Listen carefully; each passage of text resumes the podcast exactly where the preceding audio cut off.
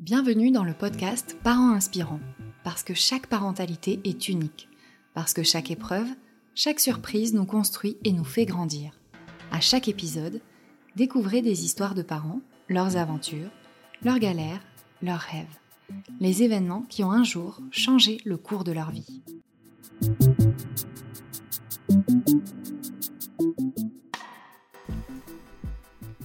Fonder une famille nombreuse homoparentale en moins de 3 ans, c'est l'incroyable défi relevé par Morgane et Sarah. Bonheur, bienveillance et amour résument parfaitement leur famille. La rencontre, le parcours PMA, la grossesse et l'accouchement, elles nous racontent tout. Moi, c'est Sarah, mariée à Morgane. J'ai 32 ans et euh, bientôt maman de quatre enfants, oui. Alors moi c'est Morgane, j'ai 32 ans, euh, mariée avec Sarah depuis 2020 et maman de trois enfants, bientôt quatre.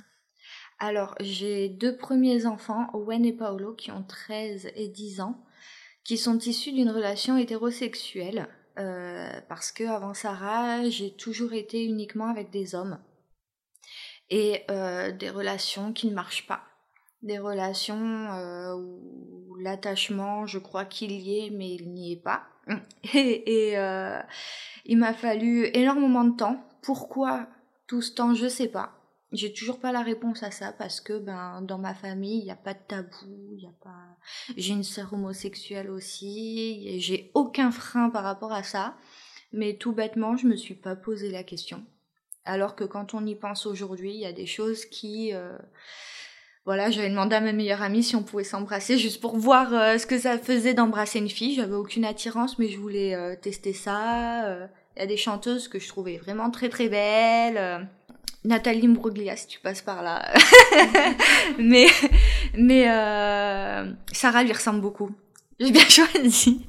Mais voilà, non, je me suis pas, je me suis pas poser là-dessus parce que ben euh, j'avais mes deux enfants, mon travail, peut-être pas le, temps de me poser la question tout, tout bêtement. Et euh, ça a été euh, suite à un énième échec où voilà j'ai encore fait du mal à quelqu'un parce que ben j'y arrive pas simplement, j'y arrive pas.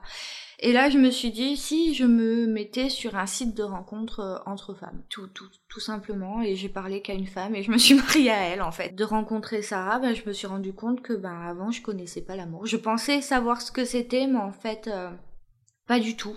Ben, je, me, je me retrouve un peu bête, hein, même encore aujourd'hui, quand j'y pense, je me dis, j'ai perdu beaucoup de temps, j'ai fait du mal à des gens et euh, je me suis fait du mal à moi-même en pensant que j'avais un problème, que parce que ben je, ne m'attache pas, euh, il faut que je travaille là-dessus et j'essayais de forcer, de forcer sur moi et euh, en fait euh, j'allais juste pas du tout dans la bonne direction. Donc voilà, aujourd'hui j'ai deux enfants parce que ben, quelque part c'était un petit peu mon projet d'avoir des, je voulais être maman, c'est quelque chose qui m'a toujours qui m'a toujours parlé, qui m'a toujours intéressée et j'ai fait mes études en parallèle. Et aujourd'hui, je suis super fière de les avoir, même si je les ai, je les ai éduquées toutes seules. Je les ai pas faites toutes seules, mais euh, cette personne-là aujourd'hui a décidé de ne plus avoir de lien avec eux. Il a refait sa vie à l'étranger et euh, et au final, ça fait qu'aujourd'hui, j'ai enfin ma famille unie, celle que j'ai toujours voulu avoir.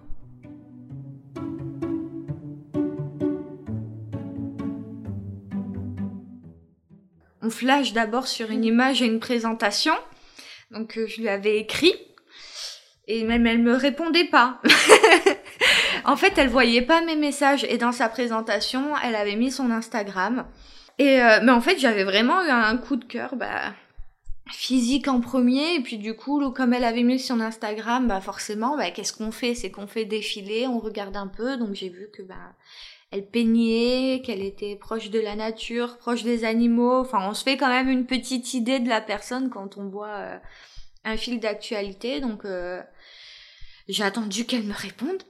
Et puis, une fois qu'elle a commencé à me répondre, ben, on s'est jamais arrêté de parler.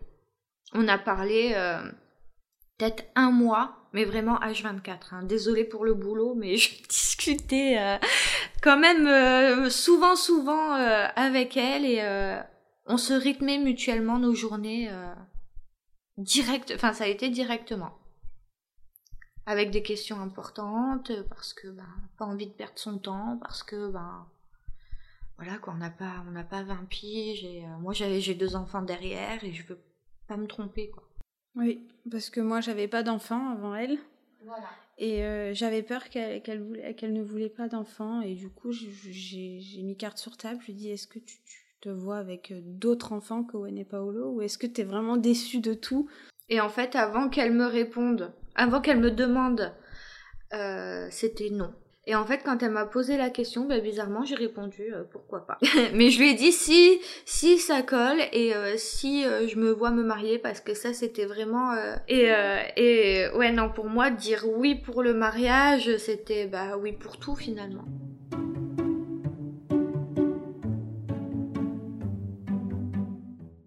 C'est vrai que la demande, je me souviens la demande de mariage. Oh là là. Sur un jet ski à fond les ballons et moi en train de gueuler derrière. Ouais, ça va trop vite.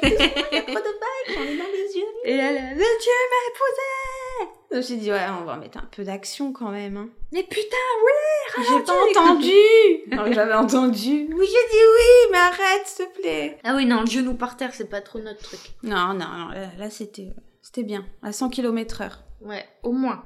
Mm.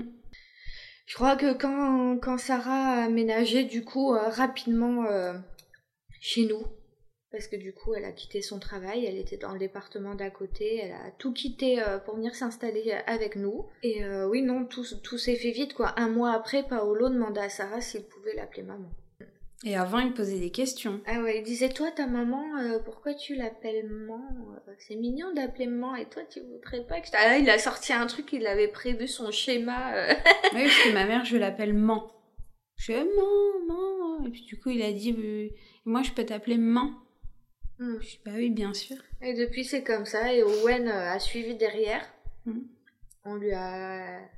Enfin, elle a pris le temps. Enfin, on, laisse faire en fait. On. Hmm. Paolo a eu besoin, je pense, de, de, de pouvoir coller un mot famille sur, euh, sur notre toit. Et euh, je pense que c'est, comme ça qu'il a rattaché vraiment Sarah à nous en mode on, est, on fait qu'un là, ça y est, on est une famille, quoi. Qu'on n'avait jamais eu avant. Mais quand je suis arrivée dans la, dans, dans la vie de Morgane, j'ai eu très peur des questions des enfants. Suis j'espère qu'ils vont pas me parler. Enfin, j'espère qu'ils vont pas me poser des questions un peu euh, indiscrètes ou pas. Et là, il, me dit, t'es la copine de maman? Tout début. Hein. oui. Mais euh, t'es très proche de ma maman? Je dis, ah.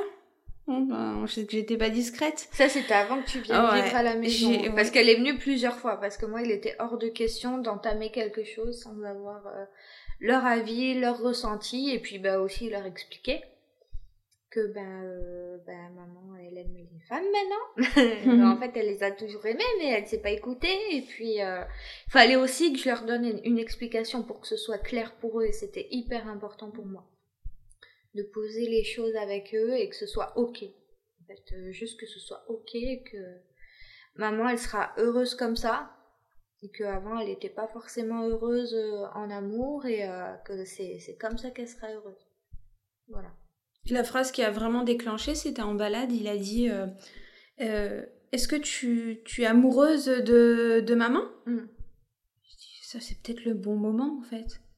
Mm. J'ai dit Ben, moi, tu lui diras moi oui, mais demande-lui si elle aussi. Et en fait, dans la démarche, je l'ai fait un peu participer. Mm. Du coup, il, est, il y allait, il a dit Maman, euh, euh, Sarah, c'est au tout début, hein. Sarah, elle a dit euh, qu'elle était amoureuse, et, mais elle a dit à une condition que toi aussi. Hmm. Est-ce que toi tu l'aimes? Et après elle a dit oui oui dis-lui que moi aussi. Et après il a dit ouh les amoureuses, ouh les amoureuses. En fait c'est parti comme ça quoi. Hmm. Et c'était parti dans le jeu et tout doucement ils ont su qu'on vraiment c'était pas de l'amitié, on s'aimait vraiment.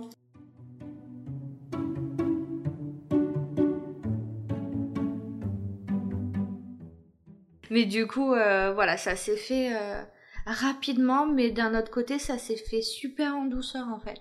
J'ai la chance euh, d'avoir deux enfants hyper ouverts, hyper à l'écoute. Surtout, on peut aborder tous les sujets avec eux. Après, j'ai toujours parlé avec eux de, de beaucoup de choses. voilà, Paolo, voilà, même quand ça s'est su à l'école, enfin, il était fier de dire qu'il a deux mamans après quand il a appelé Sarah maman, mais il en était tellement fier qu'il en parlait à tout le monde. Et du coup, on l'avait prévenu qu'il pouvait avoir des petits copains qui, qui, peuvent avoir des remarques pas très gentilles parce que ben, dans, dans leur famille, euh, voilà, il y a encore des gens qui n'acceptent pas des familles comme ça et euh, et en fait, euh, ils ont, il a jamais été blessé. Alors forcément, il y a eu, il y a eu, mais il s'est jamais laissé démonter, on va dire. Ça ne l'atteint pas en fait.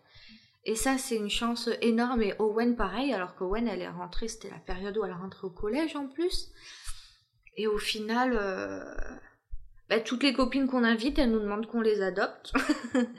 Mais euh, c'est vrai que ça, ça fait super plaisir parce qu'ils sont, ils ont une espèce de fierté, bah, comme nous, quoi, de ce qu'on est, de ce qu'on dégage, de ce qu'on représente, et euh, et ça, c'est une chance énorme. Et là, ils ont déjà une ouverture d'esprit et quelque chose de tellement simple chez eux.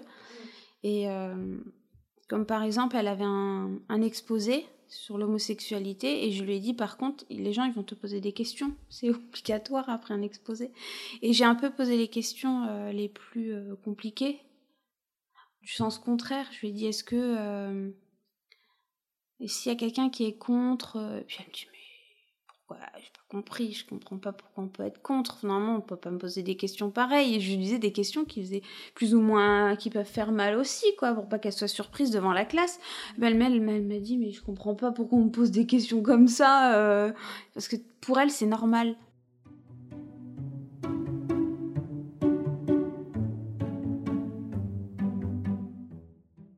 Bah, du coup, ça a été dans nos premières questions, euh, quand on apprenait à se découvrir, euh, est-ce que tu veux des enfants, etc. Moi, forcément, j'y connaissais pas grand-chose de la PMA. On a fait des recherches avec Sarah, on a regardé euh, bah, comment on devait faire, où aller. Et du coup, bah, ça s'est fait rapidement parce qu'en général, quand on a une idée derrière la tête, moi j'aime bien tout savoir dès que j'ai un projet, euh, savoir euh, où, quand, comment, combien de temps ça dure, qu'est-ce qu'il faut faire, etc. Du coup, quelques mois après, alors on va dire, je crois que c'est en février, j'avais envoyé une demande d'information directement depuis le site de la clinique euh, qu'on avait choisi. Donc c'est Girex à Gérone.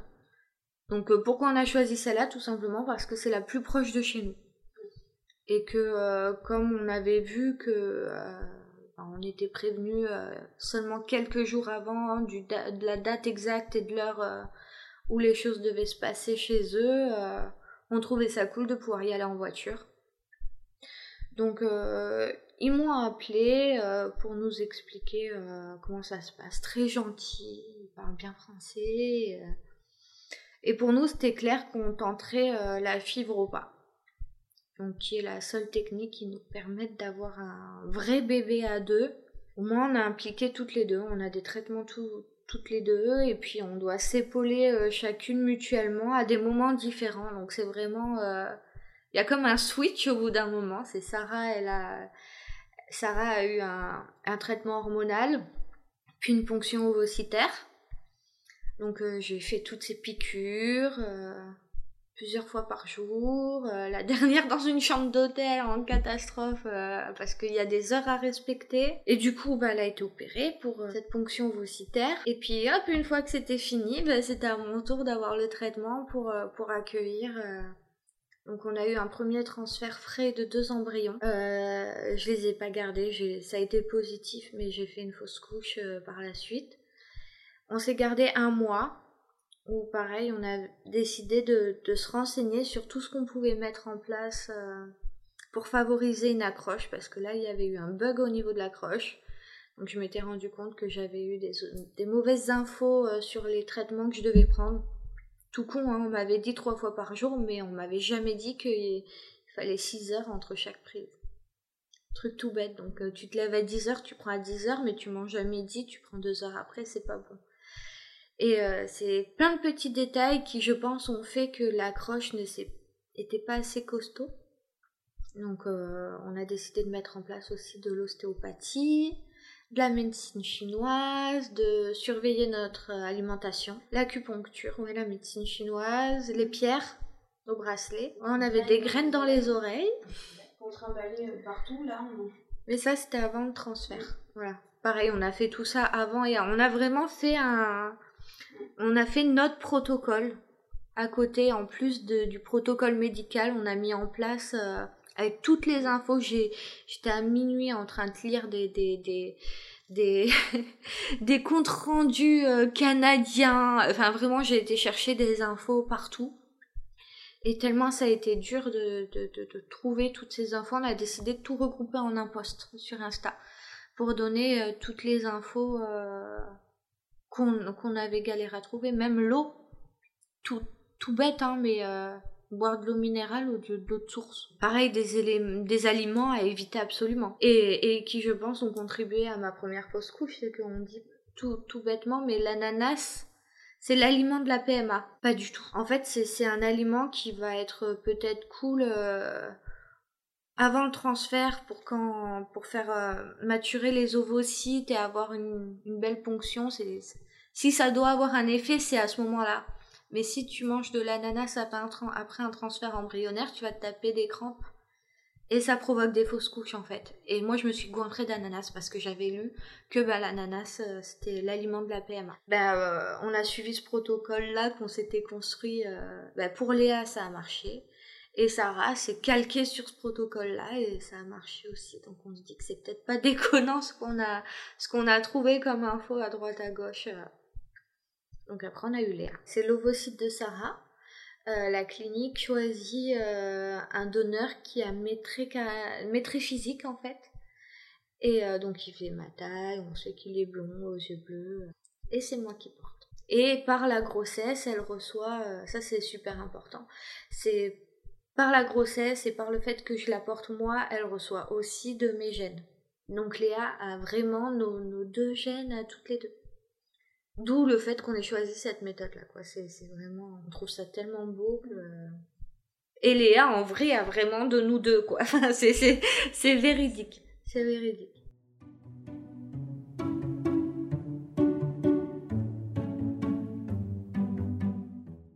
En fait, on a euh, donc nos prises de sang sont parfaites euh, et on a l'écho de datation qui est prévu euh, au mois de novembre. Et donc j'étais à 5 SA plus 5. On fait l'écho et elle me fait très mal. Elle me fait horriblement mal et en fait suite à cet écho j'ai des saignements. On va aux urgences. Donc euh, on voit que son petit cœur bat toujours. Donc on avait vu le, le, cœur à 5 SA plus 5 donc on était contente parce qu'on savait que c'était un peu tôt. Et euh, bon, aux urgences, euh, il me dit que bébé est toujours là, il y a toujours le petit cœur, mais il y a un décollement énorme. Donc je rentre et je reste alité pendant cinq semaines. Au bout de cinq semaines, euh, je crois qu'on refait une écho. Enfin, du coup, on faisait des échos, je crois, toutes les deux semaines pour vérifier au niveau du décollement, tout ça. Donc cinq semaines après, il était encore là, mais j'arrivais à me lever, j'avais plus de saignement quand je bougeais. Et en fait, du coup, cinq semaines après, je me lève juste en bas de chez... Je descends des deux étages de notre appartement pour aller faire ma prise de sang mensuelle et je remonte et je ressaigne. Donc j'étais à 10 SA, donc là on retourne aux urgences. Ça se passe pas bien à l'hôpital dans le sens où Sarah ils l'ont laissé dans la salle d'attente. Donc ça, euh, ça a été très compliqué à gérer ce moment-là.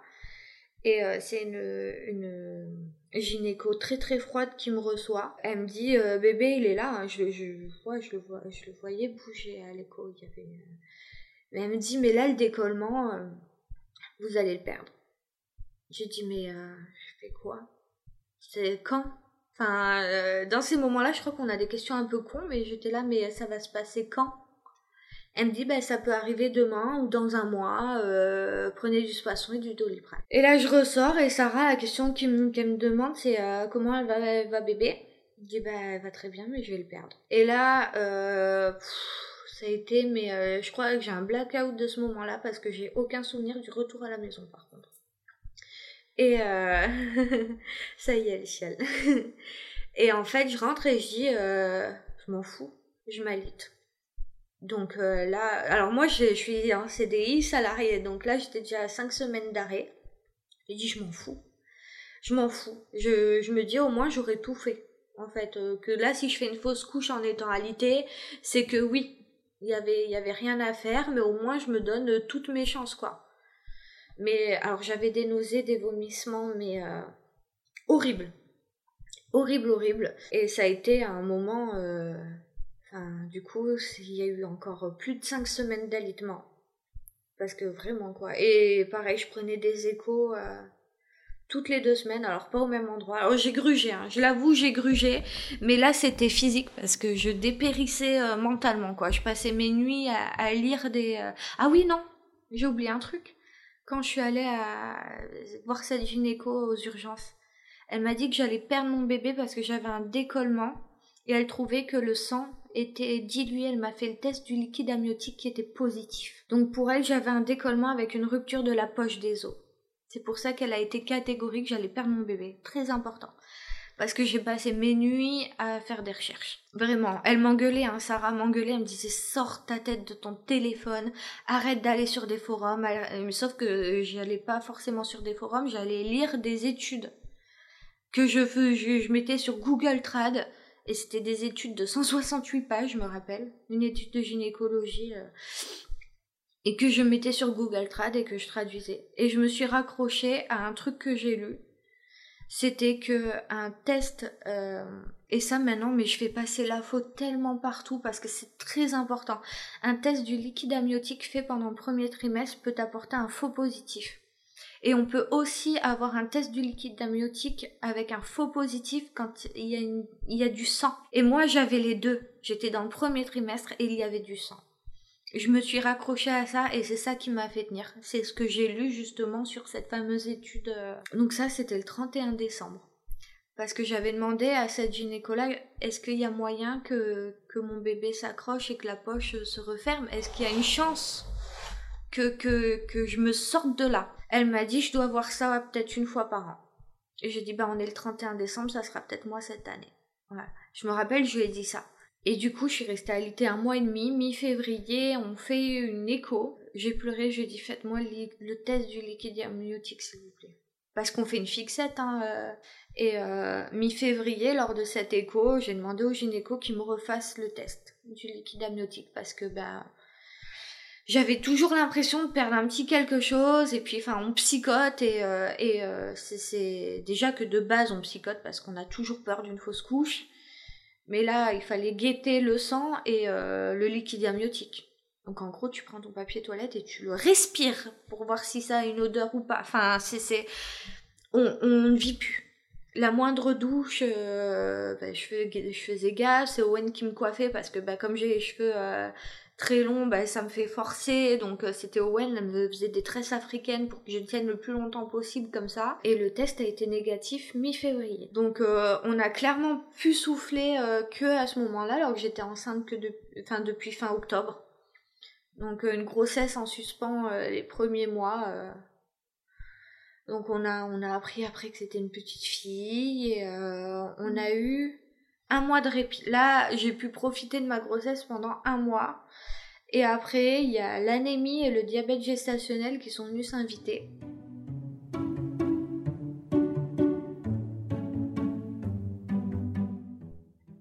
Et là, ça a été de nouveau une descente aux, enfers parce que euh, au début, j'avais juste à me piquer en faisant attention, les taux étaient bons. Et en fait, euh, ça a dégringolé bah, tout seul. Quoi. Le, le, le, diabète s'est empiré, donc je suis passée ensuite sous insuline. Et euh, bah, clairement, jusqu'à l'accouchement, j'ai jamais pu réguler mon diabète malgré l'insuline. Donc euh, on avait une diabétologue qui était pas forcément à l'écoute. On lui disait que je perdais du poids on me disait que, que je m'enfonçais dans une espèce de dépression parce que bah, pour la première fois de ma vie, j'ai connu la vraie faim. La faim qui fait pleurer et qui fait mal au ventre. Et voilà, au lieu de, de prendre un peu de poids comme une grossesse classique, j'en perdais. Sarah, c'est Sarah qui gère les repas à la maison et elle pesait tout. Elle dosait tout. J'avais le bout de fromage, il était coupé en mille morceaux parce que bah, elle faisait au gramme près. Et euh, des fois, je mangeais qu'une salade, mais ton n'était pas bon. Et la diabétologue, elle disait qu'il fallait que je réduise la salade. À la fin, à chaque fois que je me piquais, que je me faisais les piqûres d'insuline, je pleurais. À chaque fois que je mangeais, ben, je terminais mon repas en pleurs parce que j'avais encore faim. Un état dépressif, euh, mais vrai, profond. Et j'ai décidé de tout envoyer valser à, j'ai eu une écho à 36 semaines qui disait que mon bébé avait un poids tout à fait normal, que mon bébé allait tout à fait bien. Alors j'ai pris le, risque, euh, je sais pas, mais j'ai fait le choix pour ma santé mentale euh, surtout, parce que je pouvais plus tenir. De d'arrêter de, me piquer. Les, les derniers, allez quoi, les deux dernières semaines de ma grossesse, de toute façon, ils avaient prévu un déclenchement à 39 semaines.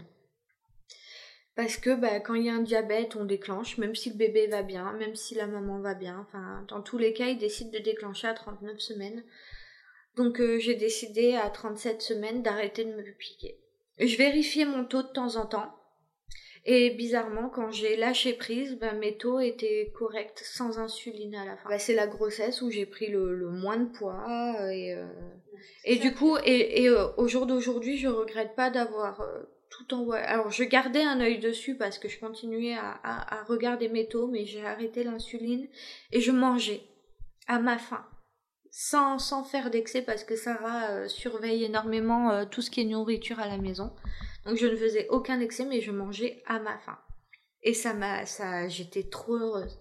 Les deux dernières semaines, euh, on allait promener le soir parce qu'on disait bah si ça se déclenche, ça se déclenche et je mangeais et je, garde un très bon souvenir des deux dernières semaines de ma grossesse. Et heureusement, parce que l'accouchement a duré trois jours et que j'avais besoin de force.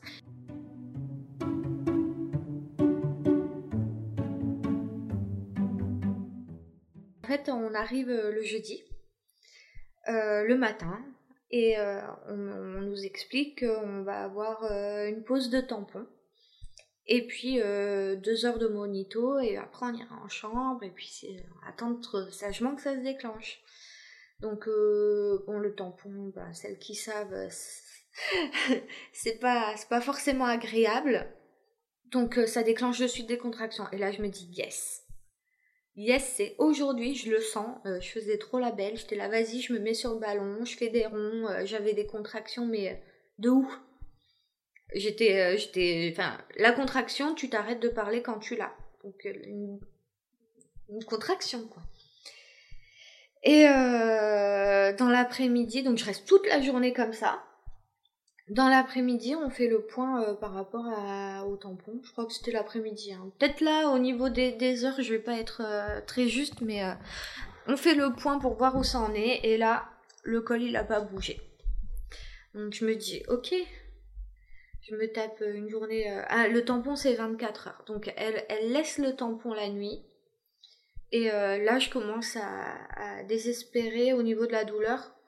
Et euh, moi, faut savoir que je suis pas très médicament. Encore moins antidouleur. Et j'ai jamais été opérée, j'ai jamais subi d'anesthésie générale, ou j'ai jamais eu de médicaments forts ou de choses comme ça. Et euh, là, il y a quelqu'un qui vient et qui me propose de la morphine. Euh, j'ai eu un temps de réflexion, je crois. Et puis j'ai dit oui parce que elle m'a dit faut garder des forces pour après. Et là, je me dis dans ce sens-là, je dis oui parce que j'arriverai pas à dormir comme ça. Sensation de ouf. Je me sens partir. Je sais que j'ai dit euh, tout et n'importe quoi. Après, ça m'a mis dans un état. Elle parlait, je sais même pas ce qu'elle racontait. J'étais en train de la regarder. Je sais même pas ce qu'elle dit. Elle dit Je pense qu'ils avaient mis la dose. Hein. Je pense qu'ils avaient mis la... Je me rappelle avoir vu la dame qui m'a piqué rigoler. Elle a rigolé, la dame. Le médecin, il, quand il t'a vu, il dit ça va, ça fait Donc je me rappelle que je me rappelle plus de la nuit. Donc je suppose que j'ai dormi après. J'ai dormi après. Et euh, du coup, 24 heures après la pose du premier tampon, euh, elle enlève le tampon, puis euh, dans la nuit, le col n'avait pas bougé non plus, quoi. J'étais même pas à 1, quoi. Rien. Rien, rien. Donc, euh, et puis elle me dit, ben, comme c'est un troisième bébé, le col, il peut lâcher d'un coup. Donc, on y croit, on va poser un deuxième tampon. Je dis, vous êtes sûr, là que ça devient longuet, l'histoire, un peu, hein. Elle me dit, oui, c'est le protocole. bon, bah, ok, deuxième tampon. Et là, je lui dis, je te jure que je vais aller marcher dehors. Je te jure qu'elle va sortir aujourd'hui. Elle me pose le tampon et les contractions, allez, c'est reparti à fond les, ballons, quoi. Donc là, je lui dis, allez, on va marcher et tout. On va marcher un peu le matin. Le midi, je crois qu'on fait le point, il n'y a rien. Non, non, je voulais pas faire le point. Parce que le tampon, ça, ça irrite.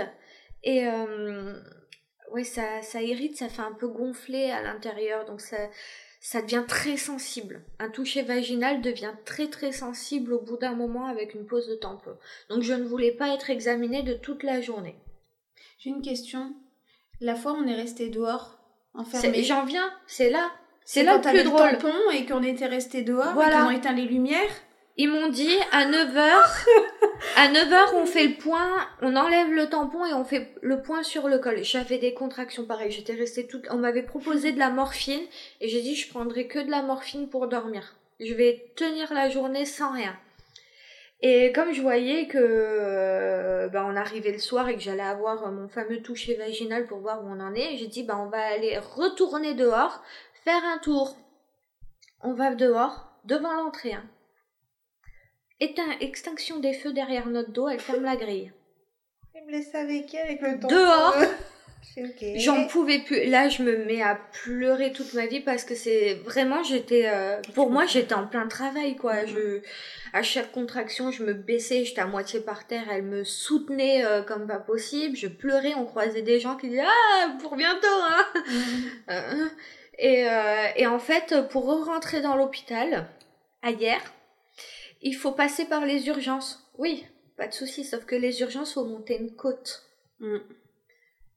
Et il n'y a pas d'ascenseur, il n'y a rien du tout. C'est le, le, but des urgences à hier, c'est de monter en bagnole et de laisser la personne devant la porte. Sauf que nous, on était à pied. Donc on s'est tapé la côte. Et là, j'en pouvais plus. Et je voyais des médecins, je voyais des pompiers, je voyais le SAMU. Il y avait tout ce qu'il me fallait, mais personne bougeait. Et euh, du coup, Sarah est allée demander une chaise roulante et m'a reconduit euh, au bon étage. Euh, avec la chaise roulante, mais j'en pouvais plus, quoi. Donc là, j'étais là, c'est sûr, c'est, c'est lancé, c'est sûr. Toute la journée, ça fait deux jours, il me tape des contractions. Mon col, il a lâché, c'est sûr. Un centimètre. Un centimètre. Et là, je me suis écroulée. Alors, faut savoir qu'à la base, j'avais un projet de naissance, c'était d'accoucher dans la salle nature sans péri. Et ben, ce soir-là, j'ai demandé une césarienne. J'ai dit, je, je tiendrai plus là, psychologiquement et physiquement, je suis à bout, ça fait 48 heures. Et à chaque fois qu'on m'examine, c'est dans la douleur et c'est pour me dire qu'il n'y a rien qui se passe. Je, je, peux plus. Je, je peux plus. Donc euh, on m'a dit bah on peut rien vous faire ce soir. Donc euh, vous retournez en chambre, on va vous remettre de la morphine et on fait le point demain matin, c'est euh, soit un déclenchement par ocytocine, enfin en perf quoi, ou une césarienne s'il n'y a rien qui se passe. Donc euh, là, le deuxième shot de morphine, j'ai l'impression qu'il était encore plus fort que le premier. Et je me rappelle, je me, suis sentie mal à ce, truc, ça m'a fait une... comme si on s'asseyait sur ma poitrine. Et je me rappelle avoir eu très très très très peur quand j'ai eu ça. J'ai eu très très peur, j'ai suffoqué, j'avais l'impression qu'on m'écrasait. Et puis euh, ben, la nuit, euh, ça a été un peu plus compliqué, mais grâce à la morphine, j'ai quand même pu me reposer un petit peu. Et du coup, le, le lendemain matin, sur les coups de 8-9 heures, on m'examine. Ah. même dans la nuit, c'est rien passé. Donc euh, là, je leur ai dit, vous, là, je crois que si vous me reproposez un tampon, je vous le fais bouffer. Clairement, il est hors de question que déjà à l'intérieur, euh, c'était, euh, j'avais une douleur, euh, voilà, c'était tout irrité, c'était très douloureux. Donc on m'a dit, bah perf. Et j'ai dit, d'accord. Et ils m'ont dit, et puisque bah, on sait que la perf va sûrement faire déclencher les choses, ou alors on vous passera en césarienne, on vous pose la péridurale tout de suite. Et j'ai dit oui. Donc là, de là, ça a été bah, bizarrement hyper rapide. Je me suis retrouvée en salle, euh, en salle de naissance tout de suite. Euh, l'anesthésiste est arrivé tout de suite. On m'a posé la perf. Dix minutes après, j'avais euh, la péri. On m'a mis d'ailleurs une dose de cheval parce que pour Paolo, j'avais pas de péridurale, mais pour Owen, j'en avais eu une. Et je enfin là, je, sentais clairement plus mes jambes, quoi. Je l'ai touché, je l'ai pincé. Euh, on m'avait mis une grosse dose. Du coup, j'ai été déclenchée euh, par perf euh, vers 9h du matin et Léa est arrivée à 9h du soir.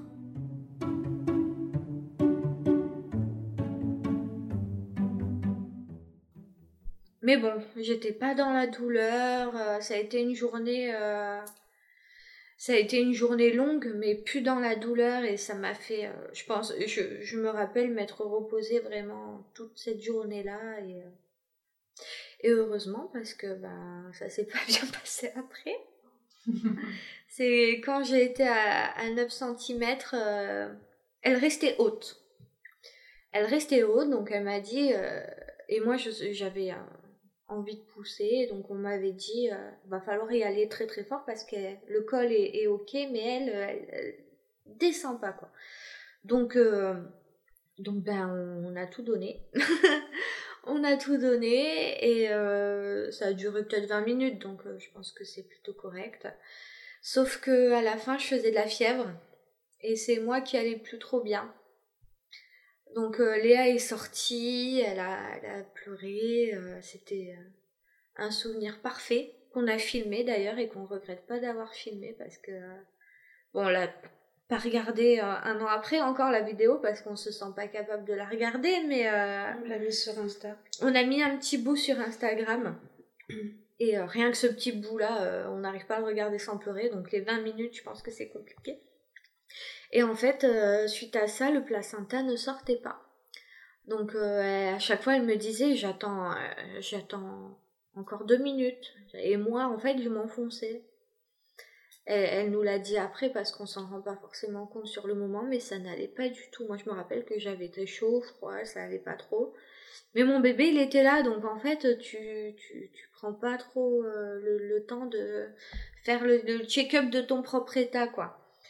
Et euh, elle m'a dit, euh, on a deux solutions.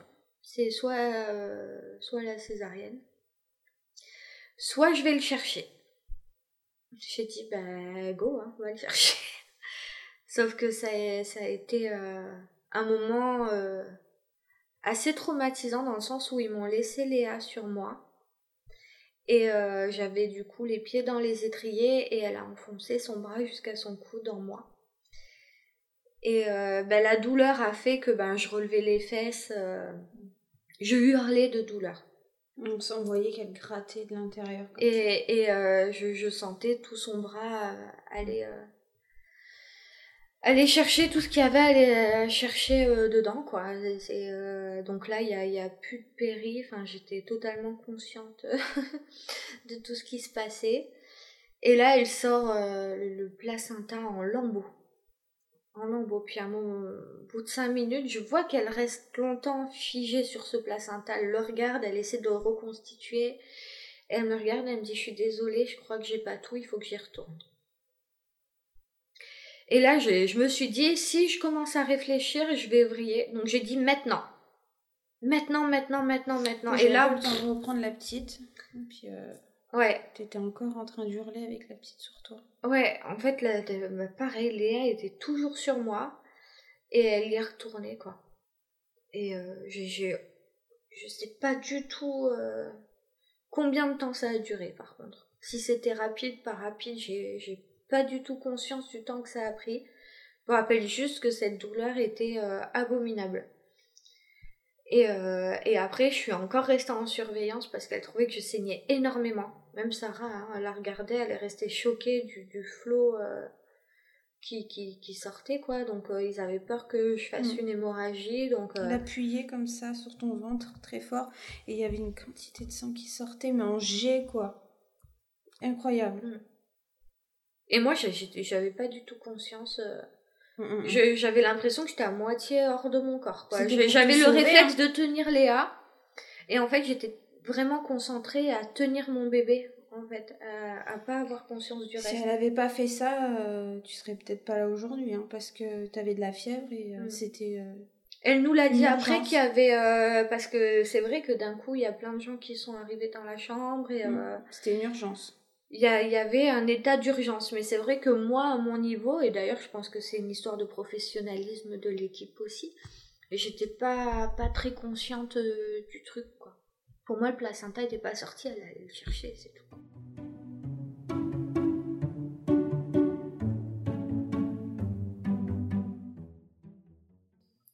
Bah, après, une fois qu'on est rentré en chambre, c'était euh, vraiment derrière moi. C'était terminé la grossesse, l'accouchement. Enfin, ça aura vraiment été un. C'est pour ça, là, quand je vois la grossesse de Sarah, je me dis, c'est trop bien. C'est trop bien quand tout se passe bien. Elle a eu aussi euh, de, de, petits décollements au début, mais elle n'a pas eu besoin d'être alitée. Enfin, elle est restée au repos, mais euh, c'est le jour et la nuit, quoi. Parce qu'à la base, j'ai une peur de l'accouchement. D'où le fait que, pour moi, euh, j'avais envie de porter une grossesse, mais j'avais peur de, passer l'étape de l'accouchement. Mais euh, en étant avec Morgane euh, et ayant vécu aussi l'accouchement difficile, je pense que ça a été un électrochoc finalement positif parce que finalement je je garde le côté le bon côté. Je me dis on a un beau bébé, elle est en bonne santé tout se passe bien. Morgane a vécu un accouchement difficile et dangereux. Et aujourd'hui, elle va bien. Donc, je vois pas pourquoi je pourrais pas y arriver. En fait, finalement, c'est ce qu'il me fallait, quoi. Il fallait que je le voie de mes propres yeux. Oui, parce qu'en soi, j'ai accouché euh, le 17 juillet. Et fin août, elle me disait euh, on demande à la clinique euh, ce qu'il faut comme, euh, comme examen mm. pour un prochain transfert. Euh, on leur demande, juste on leur demande. Donc, un mois après, elle a eu ce, ce, déclic. Mm. Alors que quand elle était enceinte, j'avais l'impression de vivre aussi une grossesse. À risque. Moi-même. Ouais. Et j'étais là, je dis, j'aimerais bien que ce soit moi, pour la, au moins pour la soulager, j'aimerais bien prendre le bébé, euh, comme ça elle se repose, plein plein d'images comme ça. Et à la fois, quand elle avait des moments où elle caressait son ventre et que le bébé bougeait à l'intérieur, je trouvais ça tellement beau que mis bout à bout, euh, j'avais envie de, porter. Mais j'ai toujours l'angoisse euh, de l'accouchement. Je le cache pas. Je suis à combien de 33 aujourd'hui. 33 aujourd'hui je trouve ça. Je dis, mais en fait, c'est un stress euh, mm. en continu, quoi. Mm. Et, euh, et, après, bon, je sais qu'il y a des mamans qui, qui rêveraient d'être à ma place. Et, euh, je suis très heureuse hein, de porter la vie. Hein. J'ai voulu. Mm. Mais je n'ai pas envie de cacher mes émotions. J'ai pas envie de. de on a tous hein, des angoisses. Voilà, et moi, mon angoisse, euh, j'ai pas envie de la refouler. Je préfère en parler, le dire. Mm. Mais malheureusement, elle sera dégagée de cette angoisse quand elle aura accouché.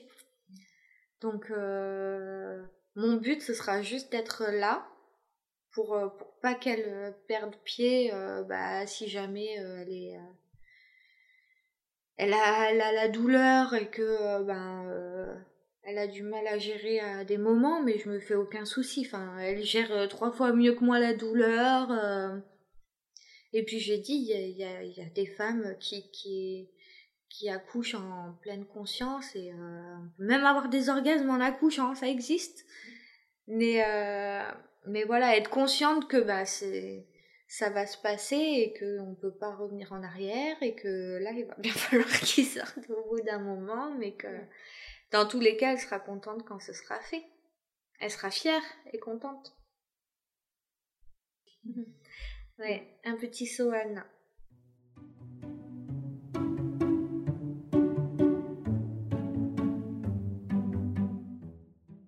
On a fait notre FIV, on a eu cinq embryons.